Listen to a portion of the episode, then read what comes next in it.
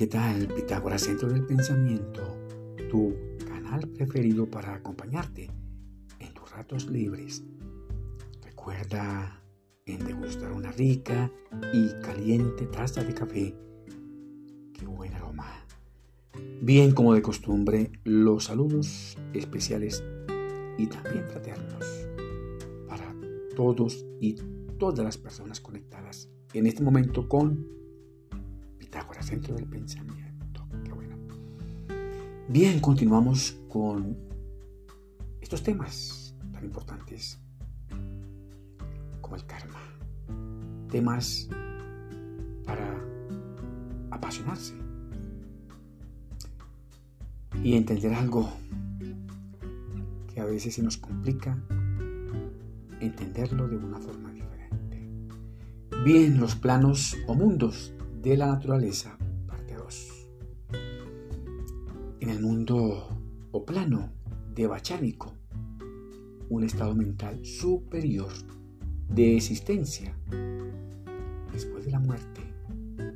Al de Bachán va la parte inmortal del ser humano, es decir, esa parte que viaja de vida en vida.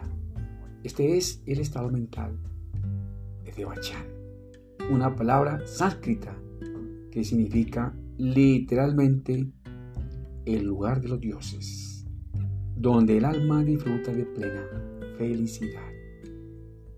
Pero como los dioses carecen de cuerpos físicos, como los nuestros, el yo, en el de Bachán, está falto de un cuerpo mortal. En la literatura antigua, se ha dicho que este estado mental permanece por un número muy extenso o largo de años o por un periodo proporcional a los méritos del ser, o sea, a su karma. Y cuando las fuerzas mentales propias a ese estado han sido agotadas, el ser es atraído de nuevo hacia el plano físico, o sea, a nuestra tierra, para renacer en el mundo de los mortales, es decir, reencarnar en otro cuerpo físico. Ahora bien te pregunto, ¿qué hace nuestra alma para reencarnar en un mejor cuerpo? ¿De qué depende la escogencia? De quién para la próxima reencarnación.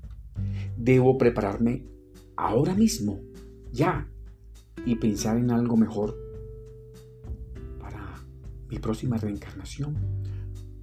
Por favor, responde allá en tu lugar secreto, en silencio y en reflexión.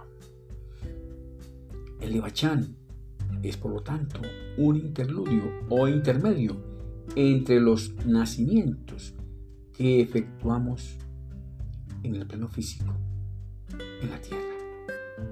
Dicen los que saben que en este plano de bachánico hay dos niveles denominados y determinados como un nivel rúpico o un nivel con forma. Y otro nivel arrúpico, o sea, sin forma. También dicen los que saben que después de la muerte, el alma, abriéndose paso fuera de su cuerpo, de ese cuerpo físico, y una vez este desintegrado por la tierra, entra el alma en el plano o mundo de los tormentos, de los sufrimientos. Y allí ella, o sea, el alma, lucha de nuevo y se deshace de los registros de sus cuerpos inferiores, como el etérico y el físico. Dicen los que saben que el espíritu del cuerpo, del cuerpo físico, llamado Nefesh, se atormenta y sufre por la pérdida de su cuerpo físico, al que estaba muy Allí sufre, de la tumba. Por tal razón, en ciertas comunidades creen que no es bueno enterrar a sus queridos muertos cerca a otro que tuvo enemistad con él. Dicen ellos que podría generarse conflictos entre estos entes energéticos. En el nivel inferior o cuerpo rúpico, ese cuerpo con forma y denso, el alma se vale de un cuerpo artificial, o sea, de un cuerpo mental. En este nivel mental superior, el alma se vale del cuerpo causal o ese cuerpo astral. En este nivel mental superior, abstracto, posiblemente los pensamientos no deban entrar, debido que con ellos igual entraría el ego. Y eso no es bueno.